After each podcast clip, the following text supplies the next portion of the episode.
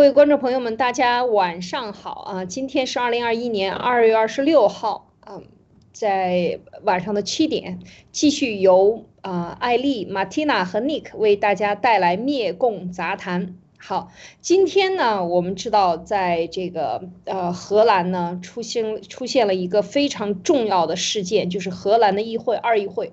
啊，也就是他的这个众议院啊，就是就是完全的啊，这个立法定中共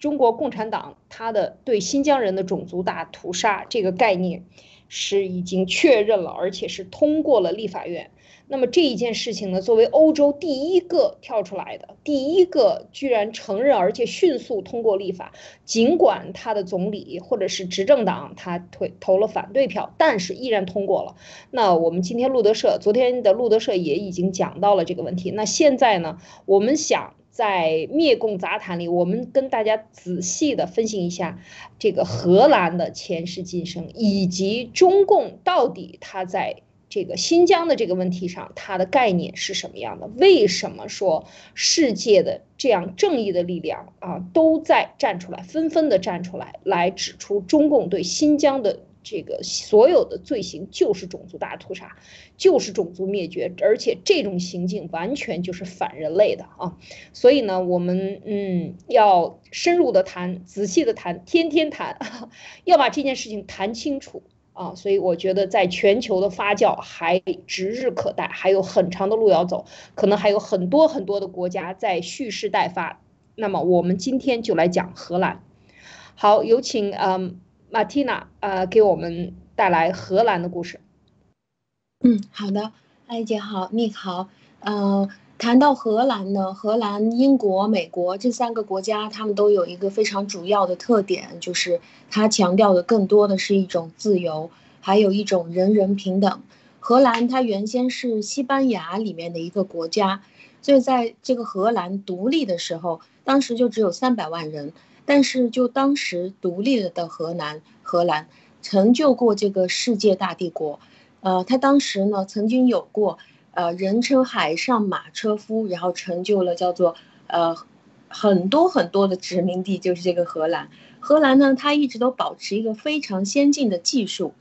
先进到什么程度呢？就是在当时，呃，俄国俄罗斯帝国的这个皇帝彼得大帝彼得一世，曾经自己为了想要去获得荷兰的技术，跑去装装成了学徒。啊，当你在网上搜的时候，你可以看得到。啊，他去到了荷兰的船厂里面去学习当杂工，所以呢，啊，你就会发现现在的俄国很多的船厂里面，他们所使用的词都还是一些荷兰语，所以那个时候荷兰三百万人所谓的称霸全球，所谓的殖民地里面最大的就是印度尼西亚，印尼现在是有三亿人口，那么直到今天，我们知道全球的芯片发展。呃，全球的发展靠的是这个芯片，我们的技术，芯片的制作靠的又是这个光刻机。那全世界最好的光刻机没有别人，你必须要去找荷兰人才能给你做得出来。那为什么荷兰人会那么厉害呢？啊，我就给大家整理了几点。首先，荷兰它最看重的是叫做平等和自由。它的文化，呃，为什么在当初那么多的国家会接受它？呃，在我们中共国的话说的是它的扩张和殖民，但是其实实质上是很多的国家接受它的这一套平等和自由的这套东西，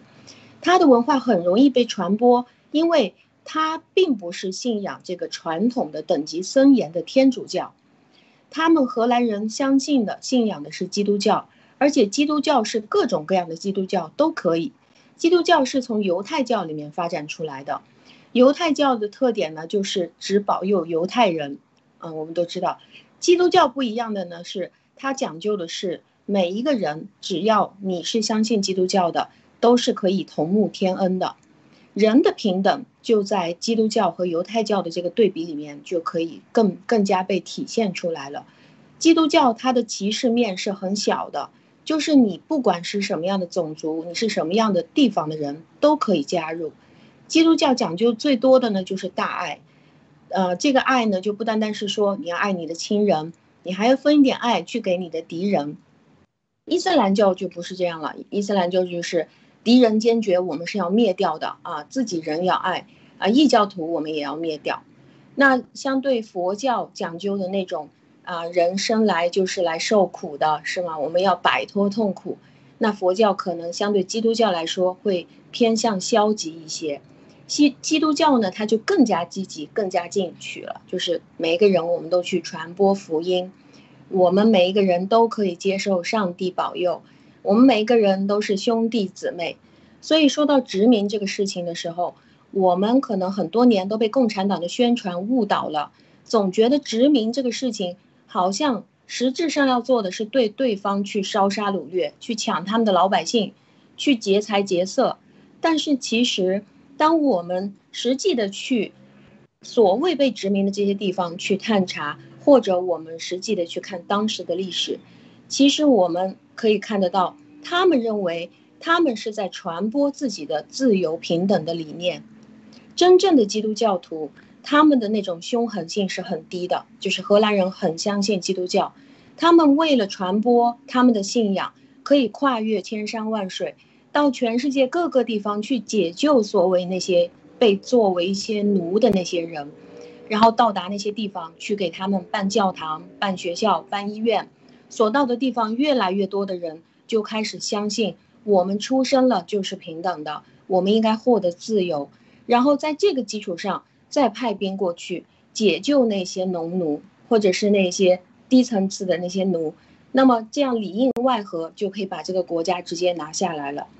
每一个国家对利益的看法都是有差异的，这个是现在我们也可以看得到。呃，共产党他自己想到的利益和西方人眼睛里面的利益是有很大的差异的。当他是一个有信仰的人的话，他的利益比我们没有信仰的人是宽了一倍。因为信仰讲究的东西是死了之后我还能做什么？我现在有信仰，每一天这样去要求自己，是为了我死了之后，在末日审判的时候，我可以得到上帝的喜悦。所以他们的扩张是一种信仰，还有他的理念的扩张。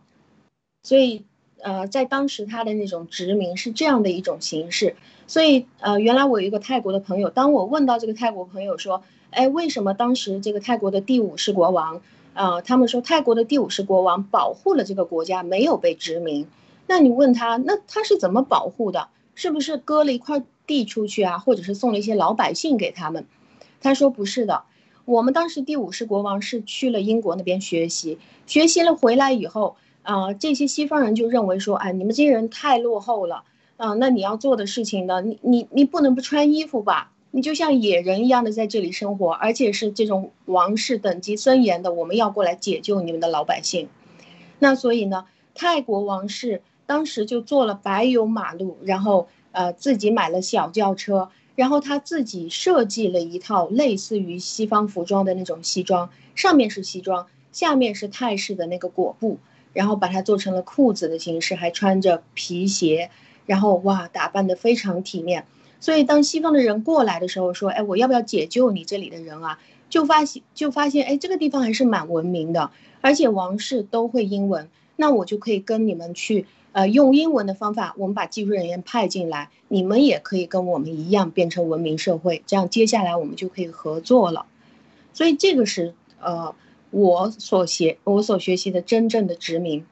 所以，荷兰呢，它从西班牙独立出来。更多的是因为西班牙的宗教是天主教，天主教是最古老的那种、最保守的，呃，有等级制的那种。荷兰人崇尚的是人人自由平等，他倾向于他倾向于这种新的基督教。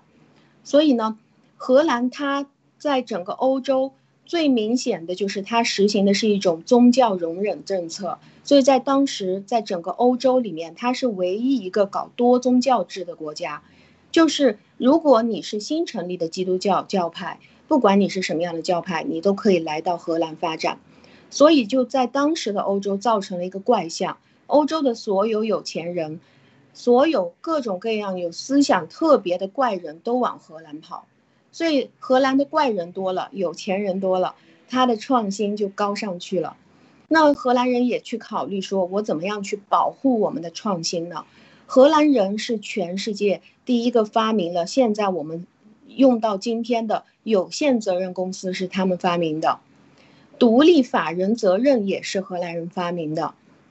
就是说你不是你本人开公司的这个人，你不是法人，你只是法人代表，你的公司才是法人，然后在法律上所有的法律责任是你的公司来承担。所以呢，这个对我们现在到今天为止的整个商业产业，产生了一个非常巨大的影响。就是如果你去跟你朋友一起办个公司，没有荷兰人去发明的这个有限责任公司的话，那你们个人的这种责任是没有办法无限承担下去的，那你就完蛋了。你做错了的话，你可能就真的是就死掉了。啊，另外一个呢，我们现在用的非常多的叫做。会计里面的复式记账法也是荷兰和英国一起发明的。如果没有这种会计监督体系的话，我们任何的公司也是没有办法做大的。复式记账让这种贪污的难度大大增强，让公司可以不断的壮大。而且荷兰也是出了名的容忍度非常高的一个国家，因为它是全世界第一个允许同性恋结婚的国家，也是全世界第一个允许安乐死的国家。它对毒品的开放程度也是最大的，红灯区合法化的国家里面，它也是走的最早的，它一直都是接纳新事物最快，而且最崇尚的是自由平等的一个国家，所以，呃，这件事情，当第一个在欧洲要跳出来的，呃，承认这个新的中共的种族灭绝，包括承认，呃之后的。中国的这个生化武器超限战，我相信在欧洲都会是荷兰最先。好的，感谢丽姐。哎呀，这个是讲的太好了，就是说荷兰它的这个它的影响力啊，其实还不止这些。我想补充一点啊，其实东印度公司。东印度公司的成立就是荷兰，呃，包括最后英国成为日不落，当时航海大航海时代的时候，这些造船的技术大部分来自荷兰。那么荷兰也是出了很多的力气，而且在这个当时没有钱嘛，要向这个要成立东印度公司，上东印度去找香料，上整个的这个航海各地去航海，要劝说英女王，当时就是一这个很重要啊，当时在欧洲。那么都是荷兰人去到那边去劝说，最后发行股票，成这个搞一个股票交易市场，也是在阿姆斯特丹成立的。那么就是这样的一个机会，才能够呃大家来去众筹啊集资，买他的股票，然后他他这个运回来的香料呢，大家卖掉了以后，大家都分钱。这种做法其实也是从荷兰开始，所以你看那么早啊，一千六百年的四百多年前。就已经有了这样的这个交易方法，所以我们看，就是这样的一种模式，它能够在世界推行，还确实是要仰仗于它的这个信仰和它的这个呃游戏规则的制定啊，完全基本上奠定了现代的这个经济和金融的一个交易交易模式。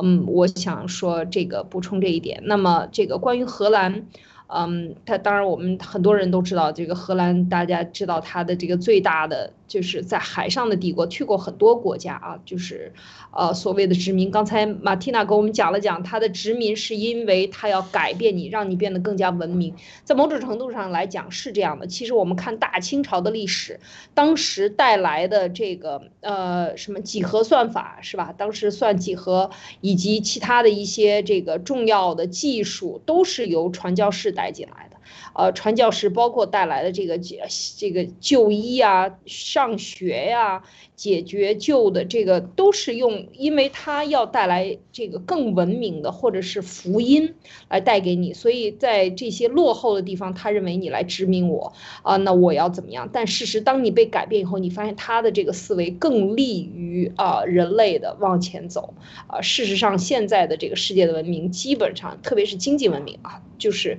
荷兰人是起。到了很大的作用，包括五月花号到了美国纽约以后，以至后来的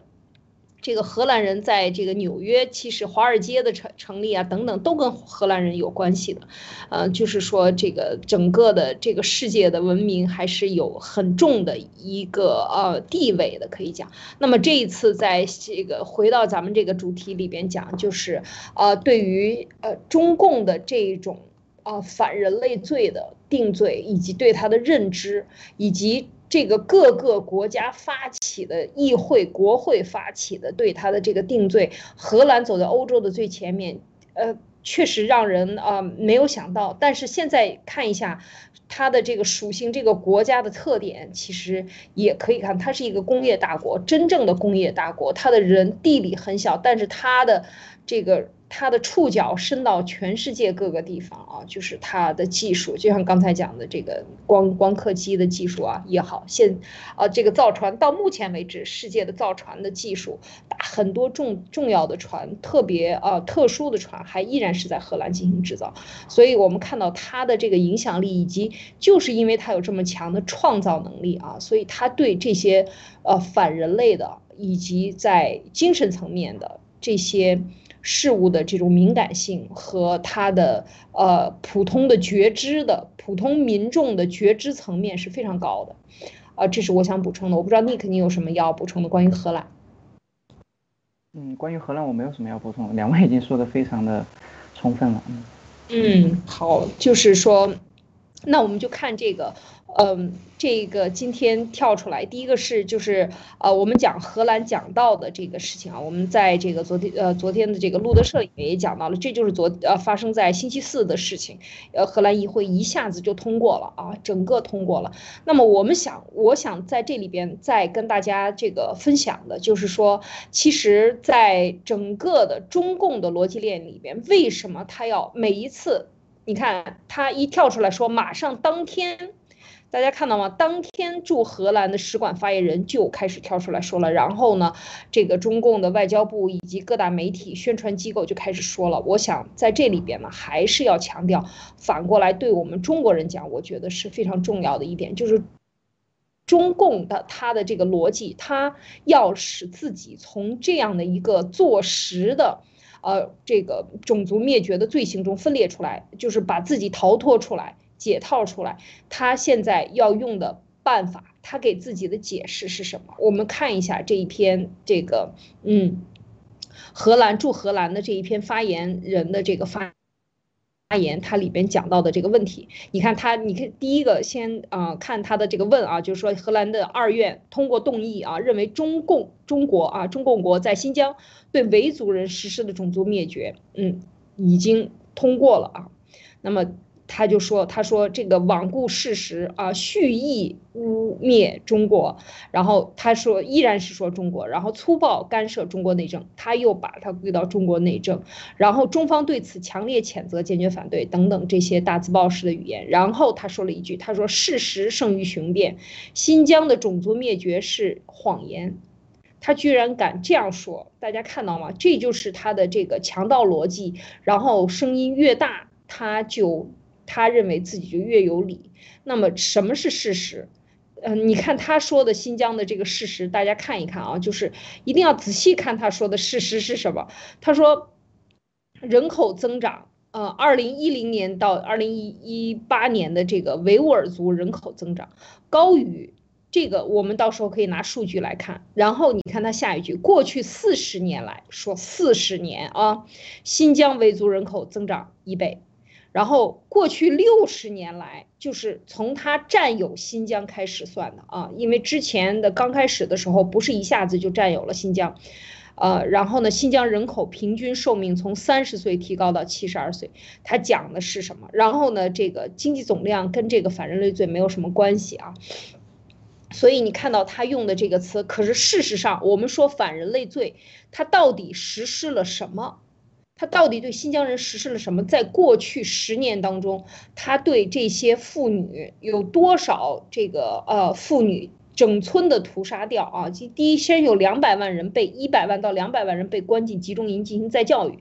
这是一个强制汉语媒介语教学，就是说什么意思呢？就是在整个新疆地区，它推行的不是用维吾尔语讲数学，不用维吾尔语讲汉语，而是用汉语来讲汉语，用汉语来讲数学。这是一个非常重要的一个，嗯，是不是对你的种族进行侵害的一个动作？就是说，如果你是日本人，那么你在日本上学不用日语来作为媒介语说话，不允许，必须用普通话来教大家上，呃，这个数学。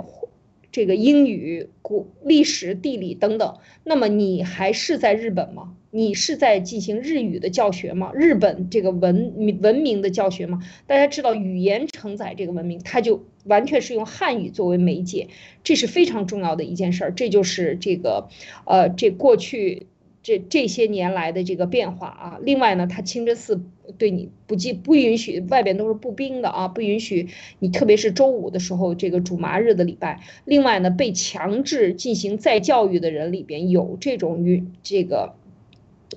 特别是反你的宗教信仰的，不允许你谈上帝，呃，就是说你你为什么要信这个真主呢？你应该是跟共产党一样，这个上帝根本就看不见也摸不着，等等等各种这样的教育，然后还让你反习俗去做，甚至有一些是强迫你和一些非本族人的这个结婚，啊，各种各样的这种，当然我们在新闻上看到的很多，那么这些才是说的他的这个反人类，特别是强制堕胎啊，强制堕胎绝对。是这个是不允许的，它是反人类的。这种强制堕胎过去一直有，但是没有人把这件事情重视，因为这件事情不是它总是归到一个内政的问题上。所以我觉得就是说，中共的这个整个整个的宣传上，我先讲这一段儿啊，就是说这一页里边讲到的它的反种。就是种族灭绝罪和反人类罪，他非得要说事实胜于雄辩。事实他是怎么偷怀干偷换概念？他说这不这些事实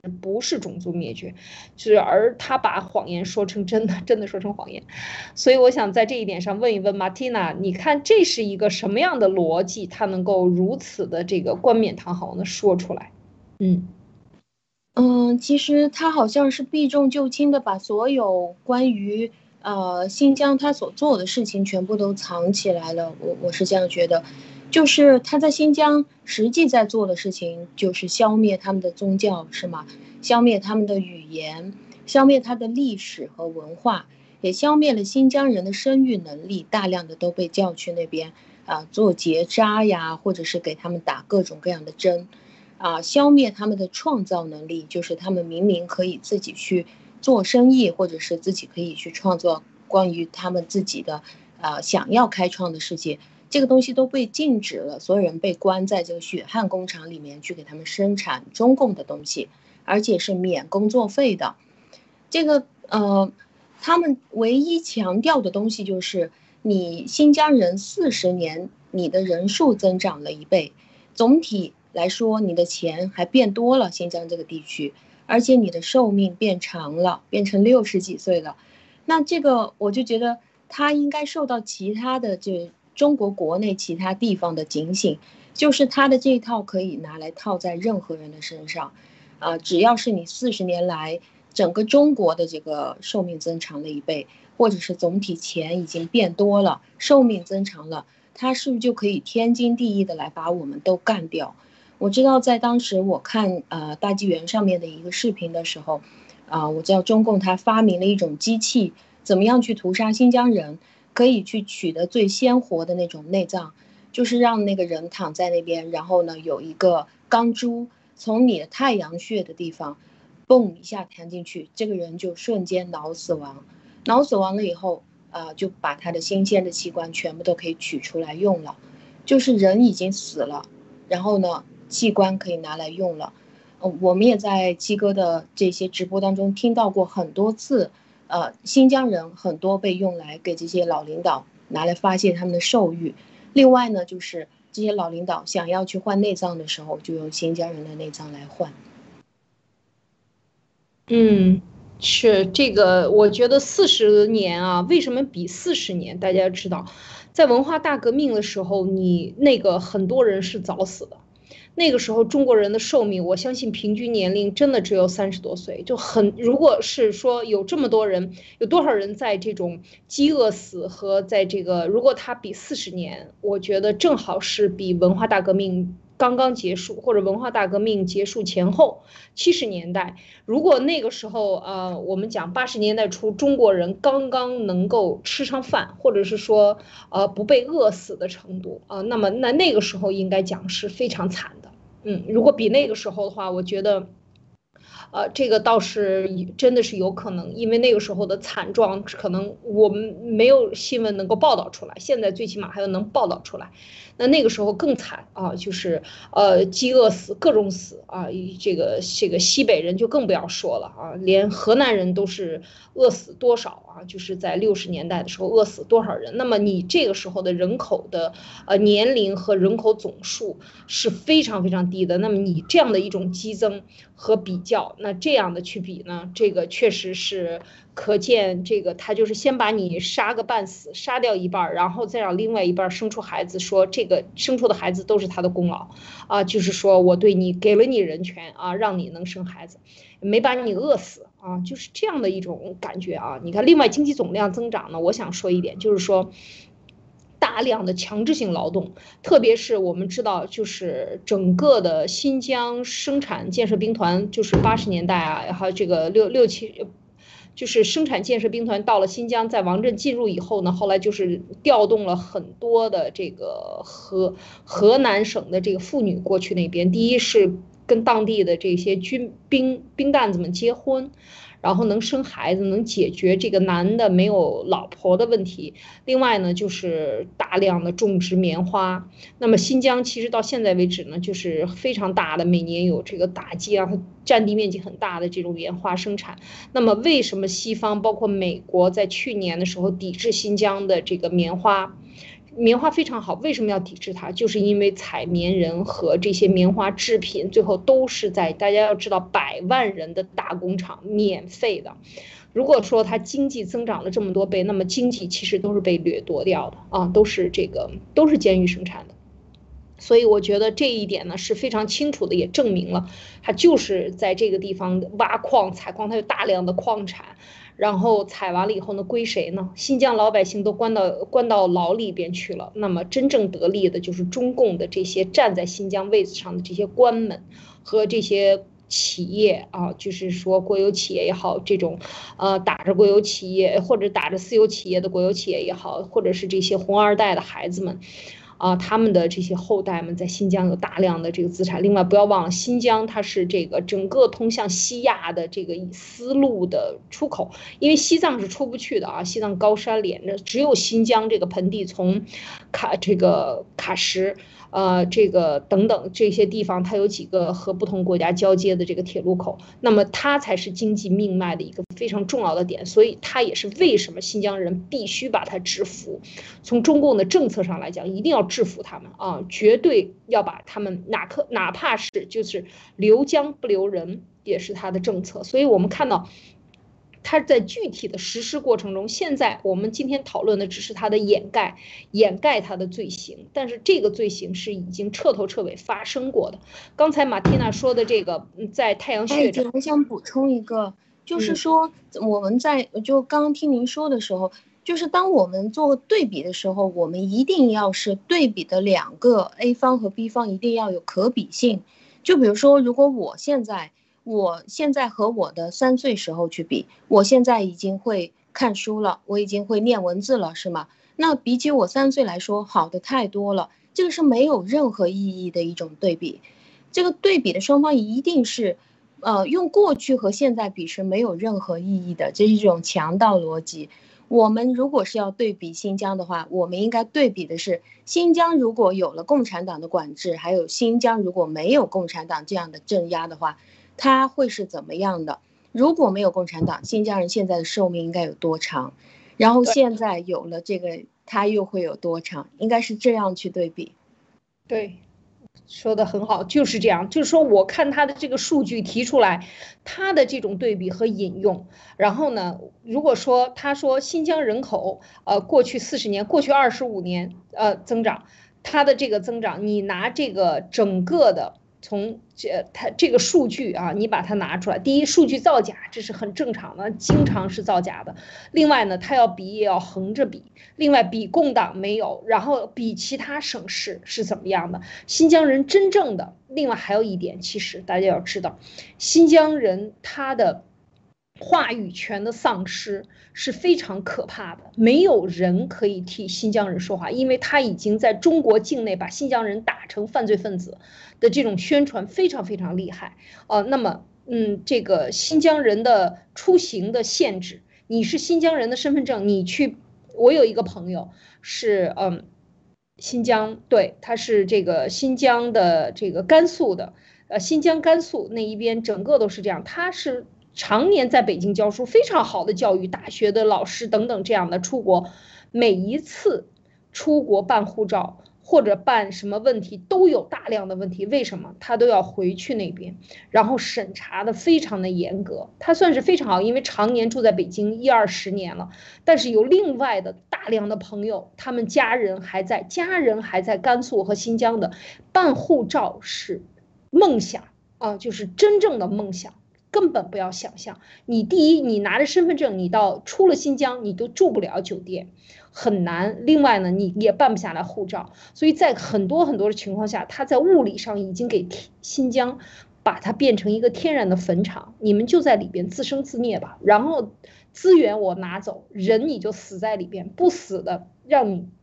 干活，然后要不然就干死，要不然就累死，要不然就被活摘器官死。最后就把你们妇女让你这个让你不能生育，给你结扎，然后让你不能再生下新的孩子，这才是真正的现状。所以说，它就是一个种族的灭绝。然后我能改造你，改造你，改造不了你就把你们杀了。所谓的屠杀，刚才讲到的这个方法，还有一种就是我们讲心肺呼吸机的时候，讲到这个为什么能够肺中国的这个。患了新冠病毒以后，为什么这些高官患了新冠病毒，怎么就能够活摘肺，就是肺的进行换换肺啊？几次这个试验成功，其实这个就是专门为这个活摘用的，就是能够肺呀，如果能够换，那是最难最难的了，就是保持你脑死亡后身体里外部形成一个循环的一个机器，血液还在转，但是其实你已经死了，然后。有足够多的时间来把你所有的器官按照一个新鲜的器官全部摘除掉，包括你的脏和你的腑，你想想有多可怕？把你掏空，变成一具干尸，在你的脑死亡的情况下，血液还在流淌，这就是中共实质在干的事情啊！这是我补充的一点啊。那么讲到这个逻辑这一段的话，我不知道 Nick 有什么要啊添加的，你有什么想法？好，那我来看一下这篇文章啊。其实我也有仔细看，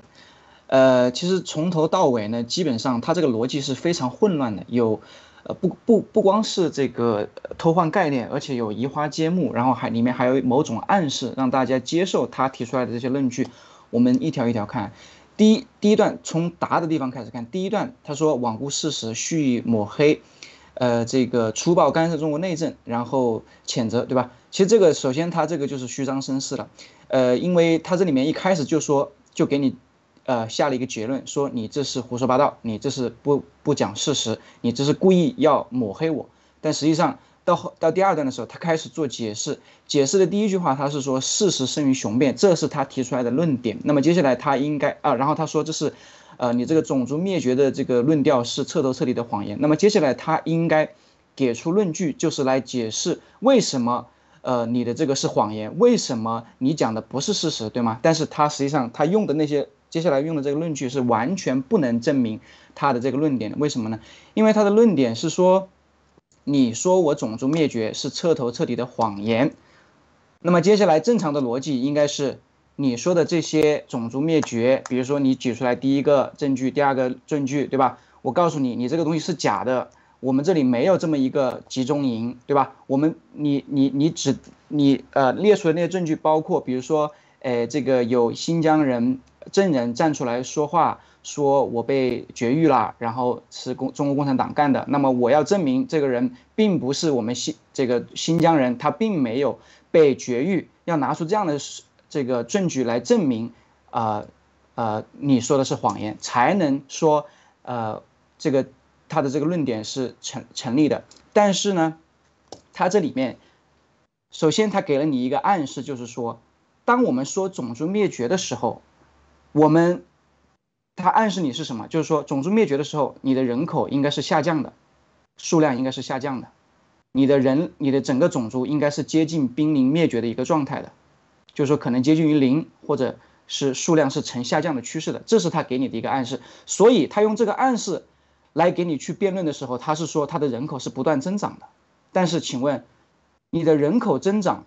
跟你犯下的种族灭绝的罪行有直接关系吗？是没有的。我这里这个他这个地方还有一点迷惑性，但是我给你给大家举一个相对更好理解的这个同样的例子，你就能看到，我这里面也会有暗示，就说一个杀人犯，他非常残暴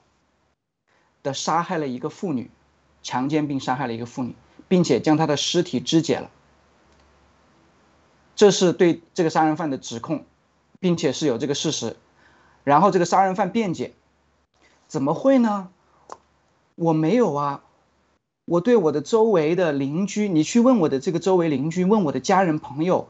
这个同事，我平时都是非常的这个和蔼可亲，跟大家都是非常的热情，而且我为为人彬彬有礼，对大家大家都很喜欢我。”其实就是这么同样的一个一个逻辑，当你指控他非常残暴的杀害了一个妇女，他告诉你我不残暴，我很和蔼可亲，我对我的亲朋好友、我的同事，大家都可以证明我平时非常老实，但是这跟你杀害了那个妇女并肢解她的尸体有直接关系吗？没有，而且我们可以看到类似的真实的案例在电视里面，就是这个《今日说法》里面都有，对吧？当他最后。犯犯人伏法了之后，却发现当时警察调查他们周围的人的时候，没有人相信他会干出这样的事情来。他是一个非常老实、有文化、彬彬有礼，而且很懂礼貌、非常热情、和蔼可亲的一个人的形象。但是最终他却干出那样的事情。所以我举这个例子，意思就是说，中共在用类似的手法，移花接木的、避重就轻的来甩掉他的这个证明，呃，甩掉他的这个罪名。号称是事实胜于雄辩，其实他什么论据也拿不出来，只不过在偷换概念。嗯，这是这一段。嗯，好，所以这个这个说的对，就是他的这个呃关系啊，逻辑关系对，就是。答非所问，但是让你感觉好像他在回答你，但是事实上跟这件事情没有关系。种族灭绝，我们就说种族灭绝。下一页啊，我们看这个，他说种族灭绝在国际法上有明确的定义，然后他就不说了。他说荷兰人，你是一个守法的，你怎么能这样呢？哎，你说这个这个很有意思啊。你看他他说这段话的逻辑很奇怪的。他说有明确定义，那你就把定义拿出来说一说呗。他不说。然后他说：“荷兰人，你这个很无知，你对华无知，你这个自私狭隘，你没有公平和协议，你完全违反了这个国际上这么多国际法庭在你荷兰设立的这个精神。”哎，这个挺奇怪的啊。那种族灭绝到底是怎么定义的？就是你看啊，我们看这个维基百科上有定义，就是人为的、系统性的、有计划的对一个或一些。种族、民族、宗教或国民团体进行全体性或局部性的屠杀，大家一看就觉得套得上吗？绝对套得上。这就是他其实就是在执行这样的计划，他已经在执行了，已经杀掉了很多了。为什么？因为大家这个美国为什么能够这样去讲？因为他有大量的证据，过去二十年来，这个都有。呃呃，整个地图、卫星图都有显示多少个村庄消失，当然还有一些视频，当然他自己做的摄像头，对吧？这也是西方给的这个技术，人脸识识别技术等等，他全部都记录下来了。中共对这些人当他被关押起来的时候，他是怎么做的？啊，当然他说那是在教育营，待会儿我们再去接着说他是不是在教育营，他的完全是按照监狱的制式啊规划设计来做的，就是新疆生产建设兵团为主啊，在全国买这种快速拼装式。新型的这个技术，为什么集中力量办大事儿？为什么这种快速拼装式房子它这么好卖？这个技术现在发展这么好，有一百万人的需求订单在那里，那它不能够，它不是大量的工厂生产吗？开足了马力来为他们生产这些技术，这些在沿海的城市，很多人做这样的这个快速拼装技术，或者是这样轻钢龙骨型的这种技术拼装技术，就是为这个生产建设兵团做订单啊，一样的。各地的监狱啊，还有其他各个省的监狱一样，监狱的生意好，就是给这些都带来了繁荣啊。这个这个是夹着引号的繁荣。那么下面一段啊，新疆问题根本不是什么人权、民族或宗教问题，看到了吗？这一段我觉得是非常重要的，这是中共给自己开罪的最后一个，呃，最后一道门啊，最后一个一一招棋吧。然后他接续讲，而是凡。暴恐、反分裂和去极端化问题，更是中国内政，外国无权干涉。我觉得这是中共的底线，或者这是他的一个大原则啊！他在外交上一定要这样说。为什么？他把它打成了恐怖犯分子，恐怖分子全球都要围而剿之。然后，当你的国家把它定为恐怖分子，任何一个国家认可你这个国家政权，中共治下的中国。对他的定义的话，你就无法，呃，推翻他，因为他把新疆人打成全部是恐怖分子，那么我就要对恐怖分子这个反暴恐啊，因为恐怖分子我们把他逼到要杀人的情况下，我已经把他逼疯了，那这个时候他我逼疯的动作不能说，但是他疯了以后，他开始进行对我进行反抗的时候，那我就把他定为恐怖分子、暴徒、分裂分子。啊，然后极端化的人啊，这就是中共非常简单的给中给新疆人的这个政策，就是我把你逼到你必须去杀人，必须没有办法活了的时候，你一旦去反抗，马上我就抓住你的把柄，说这就是恐怖分子，杀之，对吧？就是杀之，就是这个中共的一一贯对新疆人的政策啊，当然。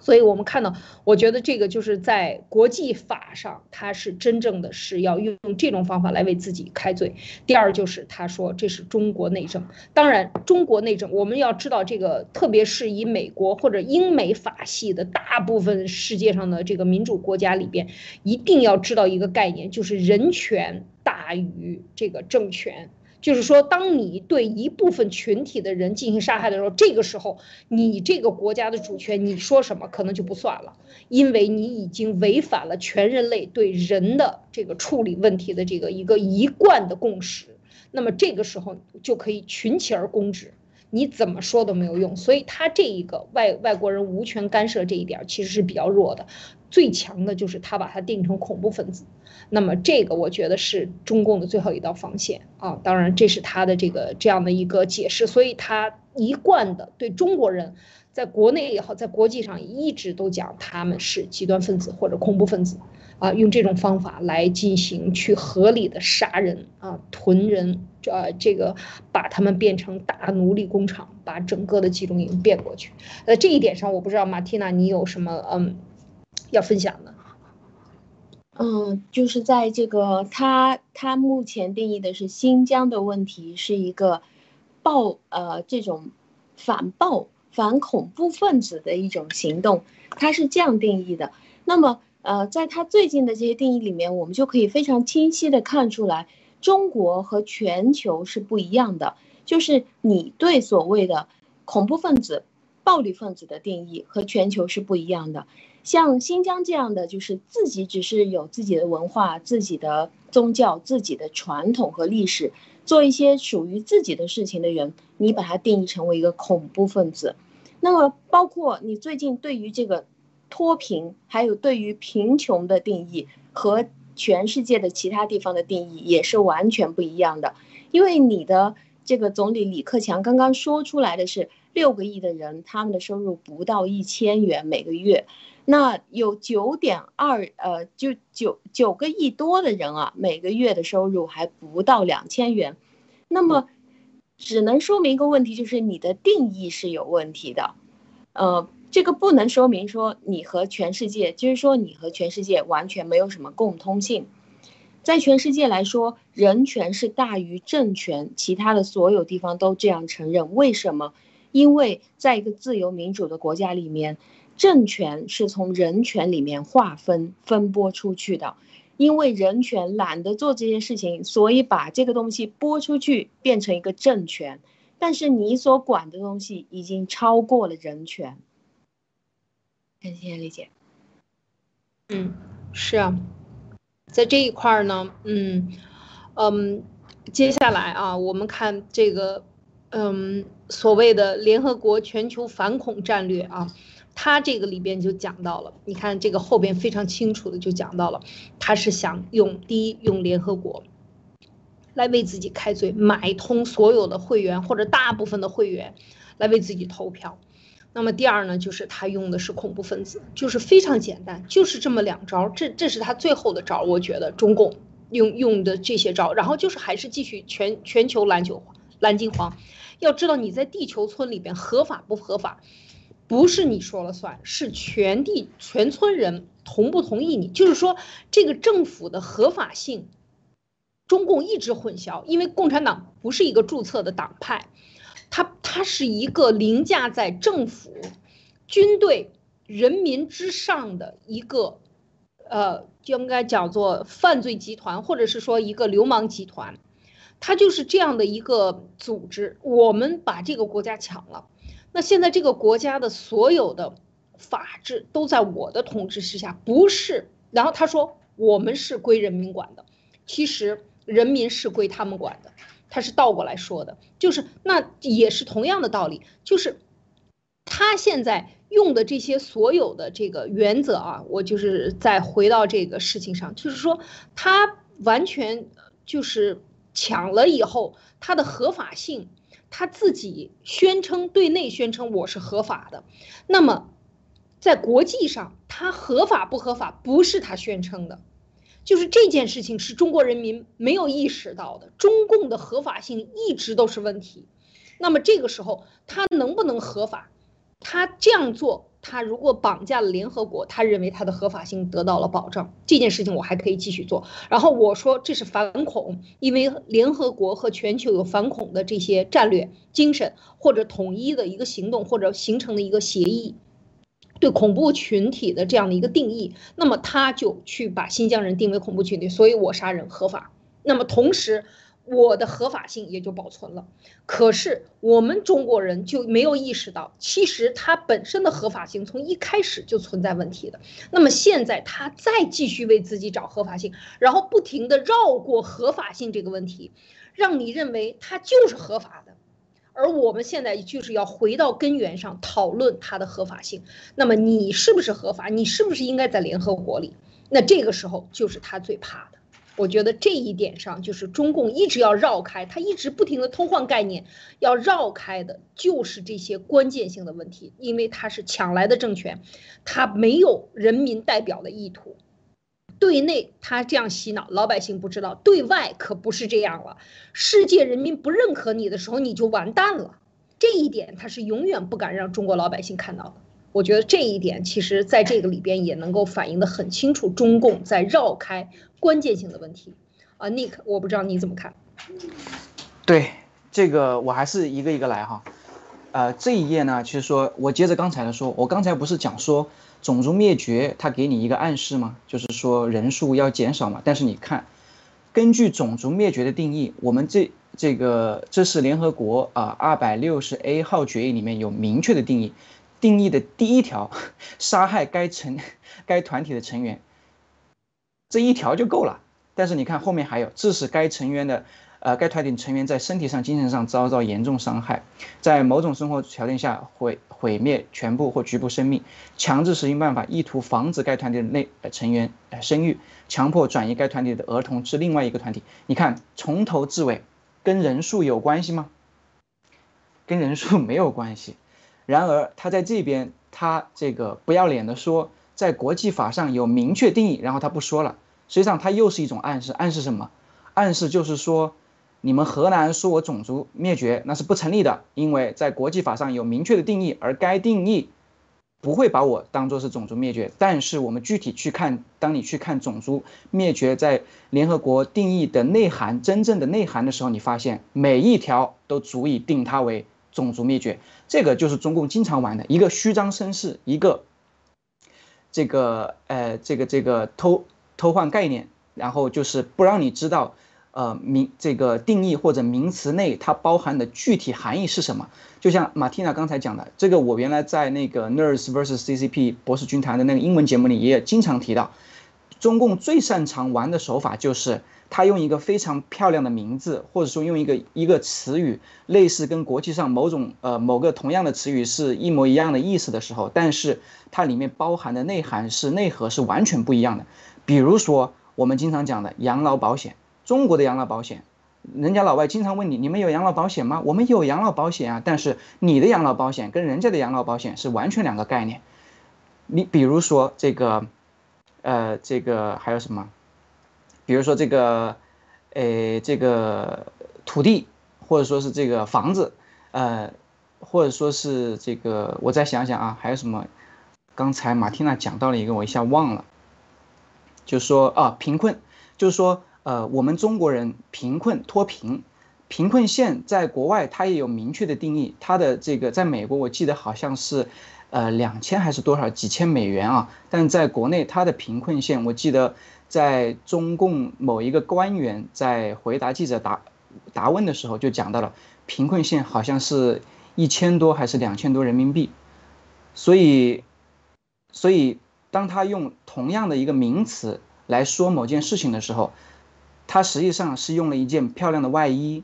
罩在一个事情、一个丑陋问题的呃这个外面，它让你不去探究这个问题的内核和真实的内涵，它只让你看到这个表面的一个光鲜的东西。所以很多时候，如果大家没有精力或没有时间去挖掘、去看进去的话，你就很容易被它表面的东西给呃忽悠了。所以在这里的话，它其实就是一种暗示。那么。呃，普通的这个老百姓看完之后，哦，原来是有，呃，种族灭绝在国际法上是有明确定义的哦。那么我们国家应该不是种族灭绝，所以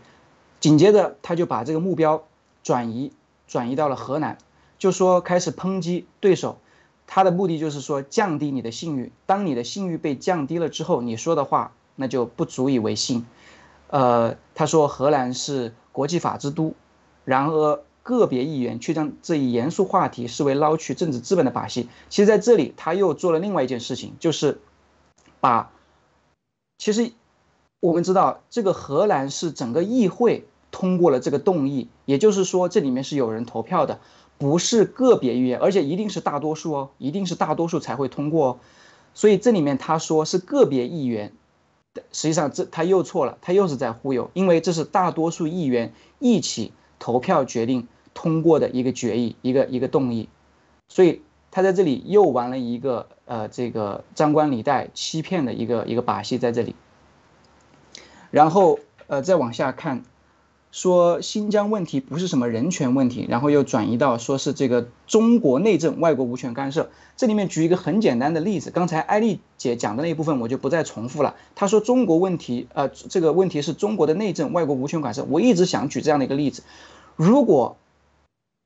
有一个家庭，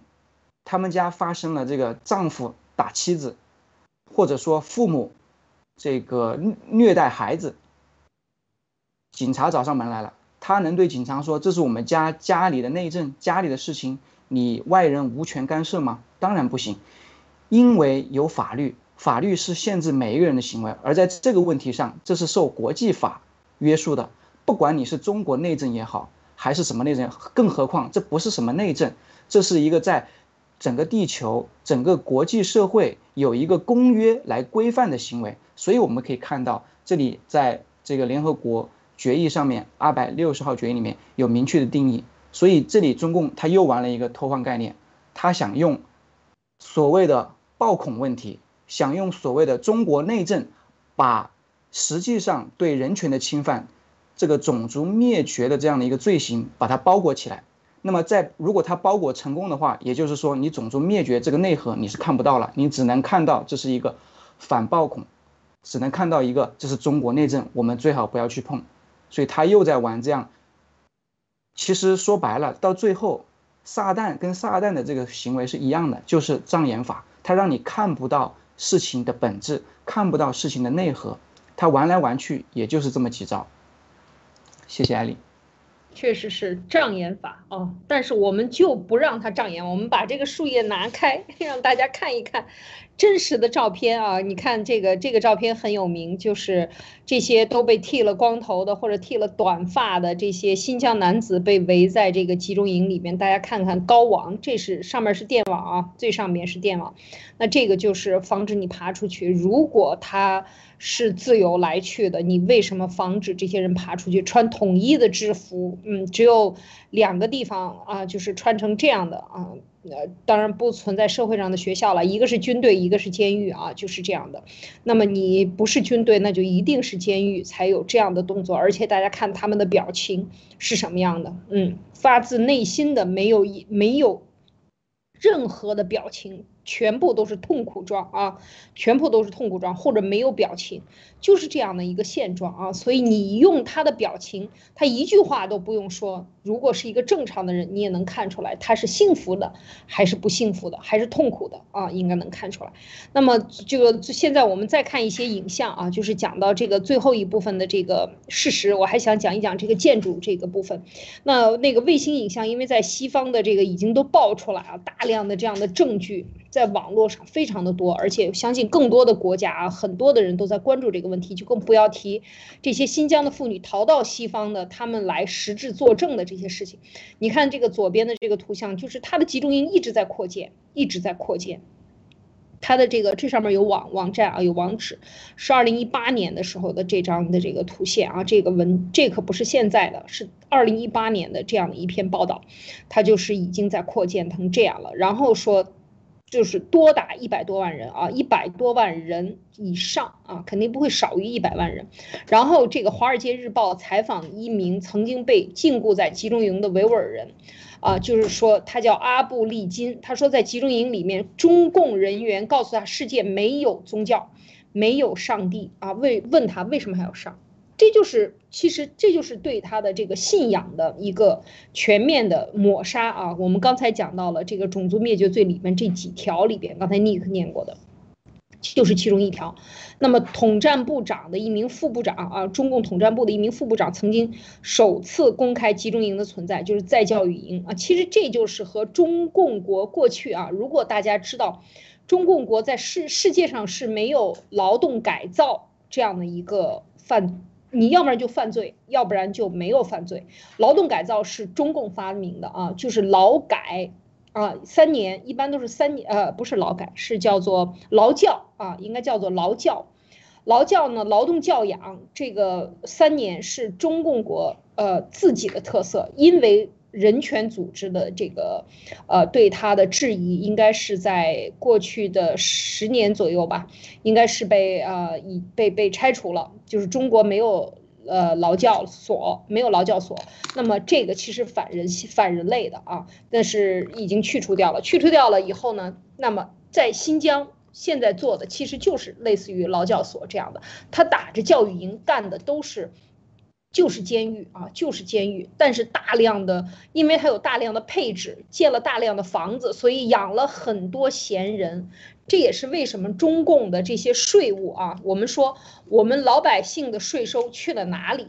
就是这些，这些新疆人制造的这个。呃，产出的经济最后养活的是这样一批看着劳教所的中共的呃这些打手们啊，然后来把新疆人关起来，然后用这些新疆的这些财富取得的这个这么巨大的财富啊，这个地下的矿产取得财富，然后盖出大量的这种嗯新新疆生产建设兵团为首的。大量的这种建筑，这种快速拼装式的建筑，就是给这些人来关的。因如果大家。在这个行业里，或者跟这个行业有关的相关的建筑行业，大家应该都知道，有一段时间非常的迅速的发展。二零零五年、零六年以后到二零一八年、一六年之间是非常迅速的发展这个技术和这个制造啊，大量的这个发配到新疆。由新疆生产建设兵团来牵头采购这些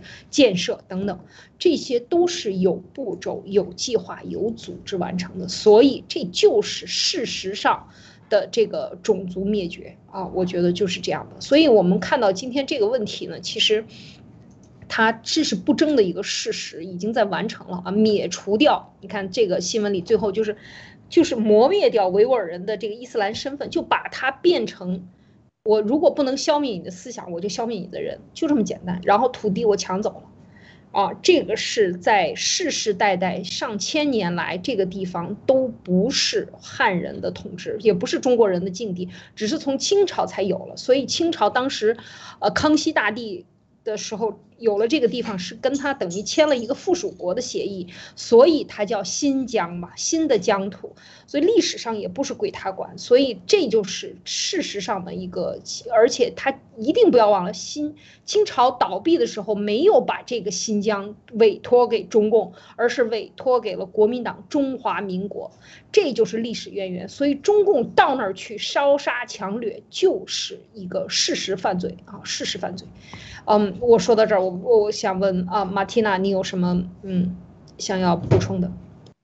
嗯，刚刚看到那个图的时候，我其实已经看过很多遍那个图，但是真的每一次看到的时候，还是会觉得非常无奈，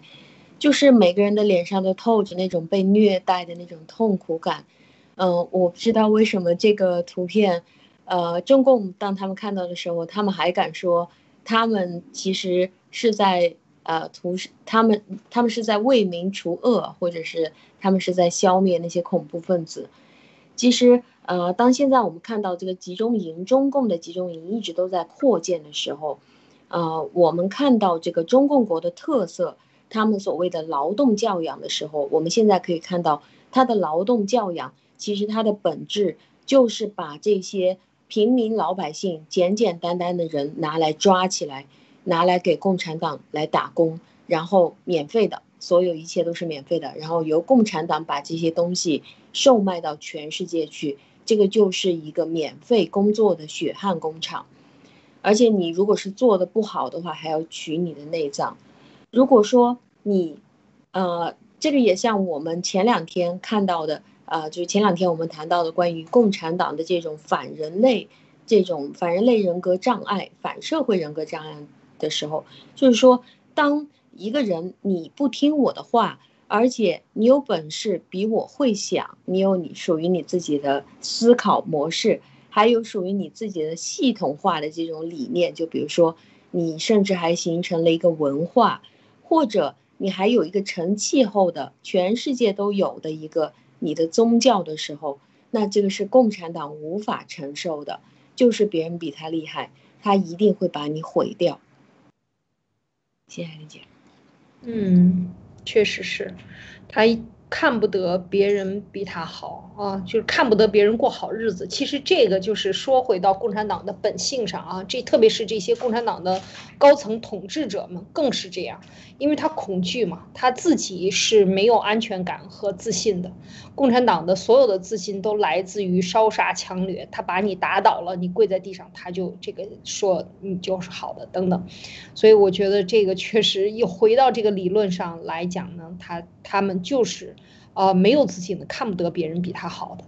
当然，嗯嗯，Nick，你你觉得呢？在这一点上有什么嗯要说的？呃，对啊，就是说，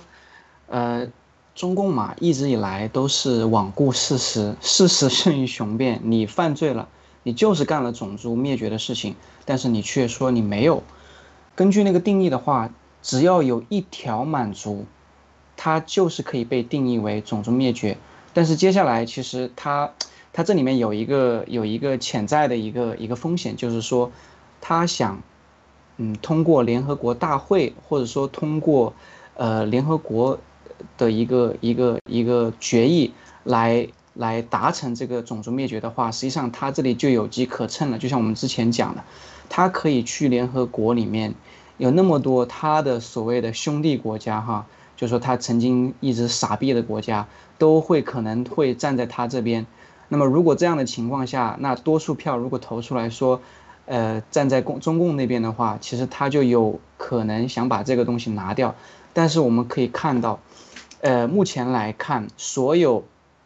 站出来的国家基本上都是这个地球上相对文明、相对发达、相对有前景、有人权的国家，这个经济、科技各方面，包括宗教信仰，都是相对发达的国家。呃，美国、加拿大、荷兰，包括英国，包括刚刚我看到一条新闻说，澳洲的一个参议员准备在三月十五号向澳洲政府提出一个动议，认定中共的种族灭绝行为。所以我相信接下来会有更多的国家站出来，而且我有一种感觉啊，我们今年是以毒灭共年，我有一种什么感觉呢？就是说，以毒灭共本身现在这个毒啊。这个毒的来源啊，在中共的势力范围，他把这个门一关，我们可能进不去，对吧？我们可能不能拿到直接证据，对吧？但是接下来，如果通过这个种族灭绝，我想在这里想感谢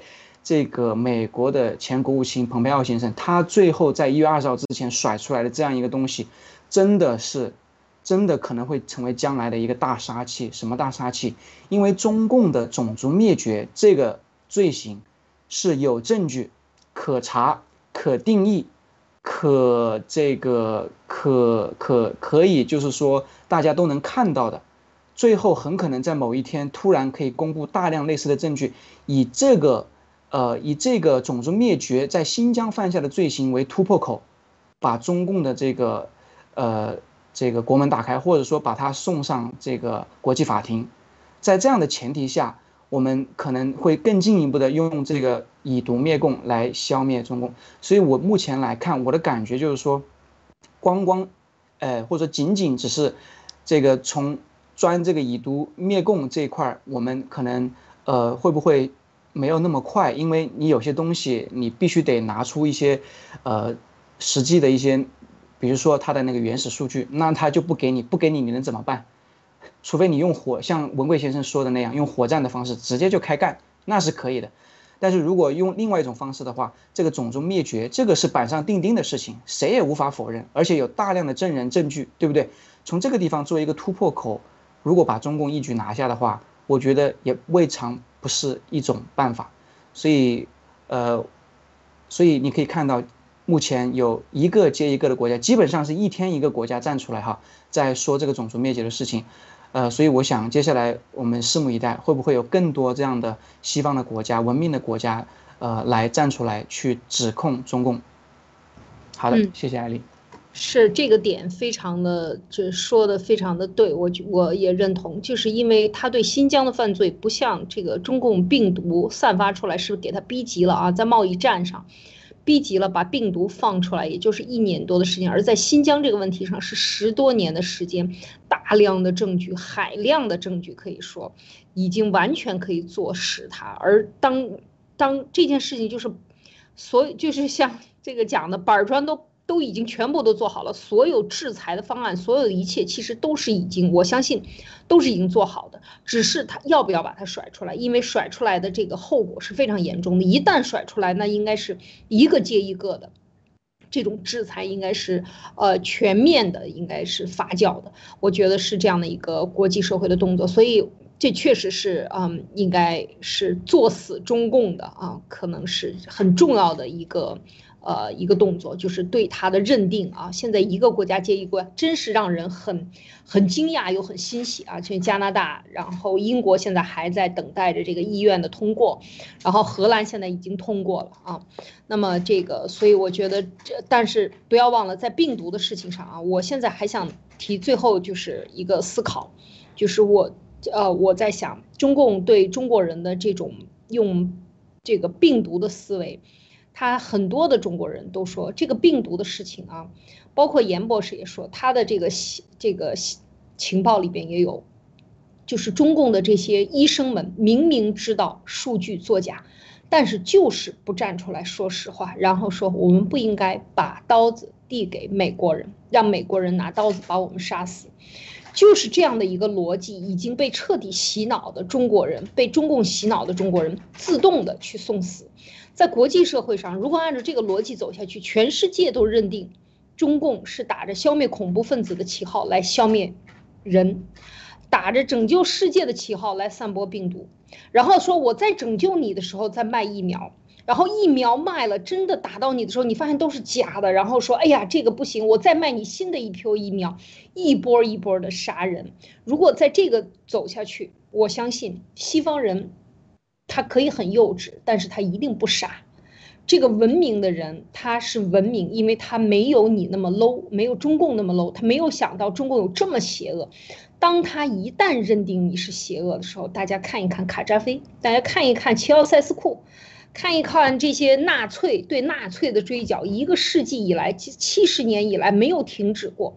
从来没有停止过。人们对善和恶的这种起码的分辨还是有的。我们前两天还讲他们在收购英国的学校，英国的教育部长已经站出来了。所以就是说，在这个情况下，如果还我们中国人不能够清醒，还打着这个呃呃这个维护中共的这个旗号的这些小粉红们。在世界各国，你再这样做下去，你还替他去卖疫苗，你卖他相关的东西，一旦有一天人们觉醒，我相信这种觉醒的速速度是摧枯拉朽的，是是这种雪崩式的。他一旦醒来的时候，是雪崩式的效应，全人类都会这个站起来，猪儿就是猪儿，真的是抓住你要要把你杀掉的这种这种感觉。那我们中国人往哪儿藏身呢？你已经在这个海外的市场的这些华人怎么办呢？所以，我们爆料革命里讲到，把中国人中和中共分开，中国和中共分开，以及不要为中共站台，不要用中共的思维去思考问题，去探讨这些事情。如果你觉得搞不明白，你可以不出声，你可以观看，但你真的不要为中共站台，否则这个中国人的信用怎么建立？我觉得这是一个很大的问题，这个当然这个问题说的有点大，但是事实上每天日拱一卒，我们每天去谈一点事情，我每天看明白一件事情，每天有一个国家的觉醒，其实这个速度是非常快的，啊，我也相信会有更多的中国人会看明白这件事情的逻辑啊，这是我的这个我们最后的一些思考啊，在这一点上，我不知道马蒂娜有什么要分享的吗？最后。嗯，好的。最后呢，就是说，呃，刚才当谈到关于这个，现在我们看到的这些所有站出来的国家，都是他真正在宗教、呃宗教或者是信仰平等自由的方面非常发达的一些国家。就是说，这个国家为什么发达？因为它依赖的这种宗教信仰，还有依赖这种平等和自由而生活。才让他的国家发达，让他的国家先进到现在，所以呃，最早出来的这些都是最有信仰、最有良知的国家。这个就像我们的严立梦博士，他在所有的全世界整个科学界里面，他是第一个站出来的。我们每个人都非常清楚的是，他站出来并不是因为利益，而是因为他是一个善良的人，他的愿望是想要去帮助全人类。但是后来站出来的人是谁呢？现在我们可以看到的就是这些宗教界的、科学界的。当我们听到七哥告诉我们说，爆料革命已经跟着沼泽地开始合作了，那么现在站出来的，呃，只有沼泽地可以控制科学界，可以控制名人界，可以控制这些科学家的界。那么当现在再站出来的人，我相信是他已经想到了，我站出来对我有好处。那么接下来，就像现在我们每一天都能看到新的国家不断的一个个涌现出来。我们相信之前站出来的国家是因为它真的由于良良知而站出来的，但是接下来站出来的国家，你一定会因为你站出来毁掉中共，对你有更大的利益或者是对你有更大的好处而站出来，那这个就是一个站队了。你想要中共留下来在你国家的那些脏钱吗？你想要呃把它绳之于法，而且让你的国家可以更加呃恢复一个公平，或者是恢复一个呃民主这样的前提上，让你的国家更自由的去成长嘛。如果你需要，你就站队出来。好，那今天的灭共杂谈三人谈就谈到这里啊，我们下周灭共三人谈再继续跟大家谈啊。感谢大家的收听，也感谢马蒂娜和 Nick 啊，感谢 KK，嗯，下周再见。